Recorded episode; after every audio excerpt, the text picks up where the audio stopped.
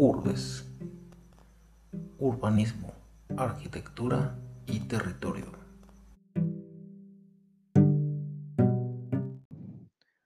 Buen día a todos, dándoles la bienvenida a un episodio de nuestra revista. No olviden seguirnos en nuestras redes sociales. Comenzamos.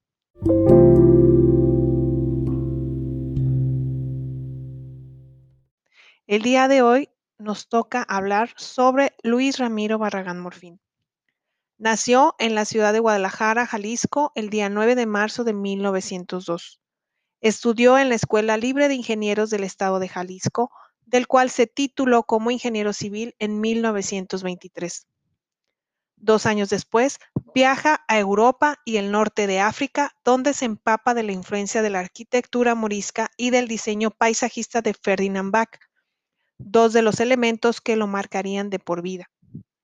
Es también en este viaje que comienza su interés por la arquitectura del paisaje. De regreso a Guadalajara, junto con sus contemporáneos, Pedro Castellanos y Rafael Ursúa, constituyen la Escuela Tapatía de Arquitectura, de la cual hablaremos más adelante. Construye algunas residencias que son luego publicadas en revistas de Estados Unidos e Italia. Luego de que su padre muriera, él se hace cargo de los negocios familiares. En 1935 proyecta con su hermano Juan José el Parque Revolución que se encuentra en Guadalajara, Jalisco. Desde aquí parte a la Ciudad de México al año siguiente y se instala de manera definitiva. En 1940 sigue ejerciendo su profesión y construye algunos edificios y residencias pequeñas.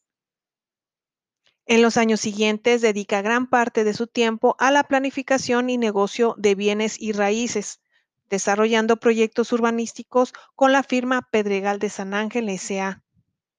De esta nace el Pedregal, que lo mantendría creando y estableciendo normas arquitectónicas y urbanísticas desde 1945 hasta el año de 1952.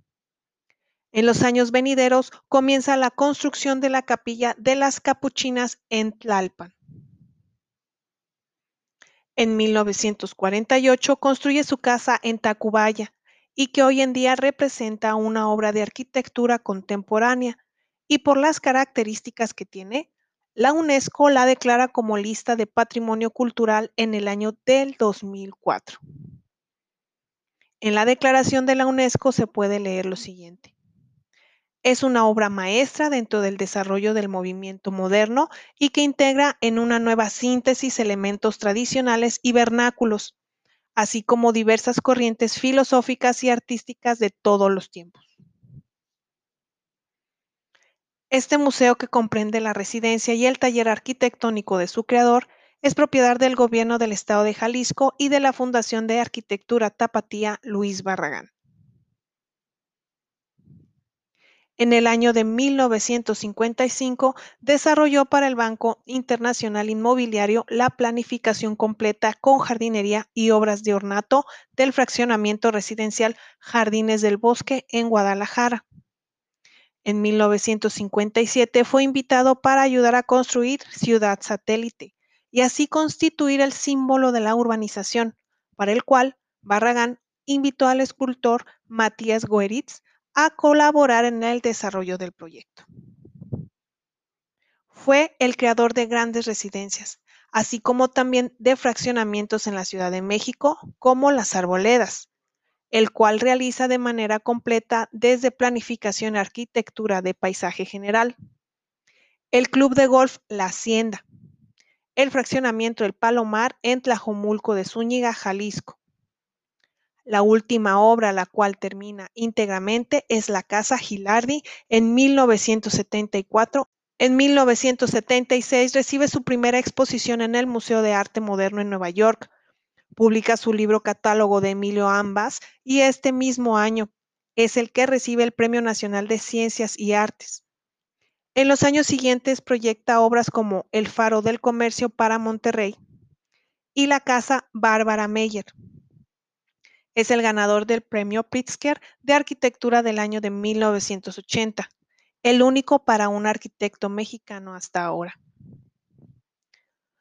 Tuvo la enfermedad de Parkinson, el cual le impedía trabajar más.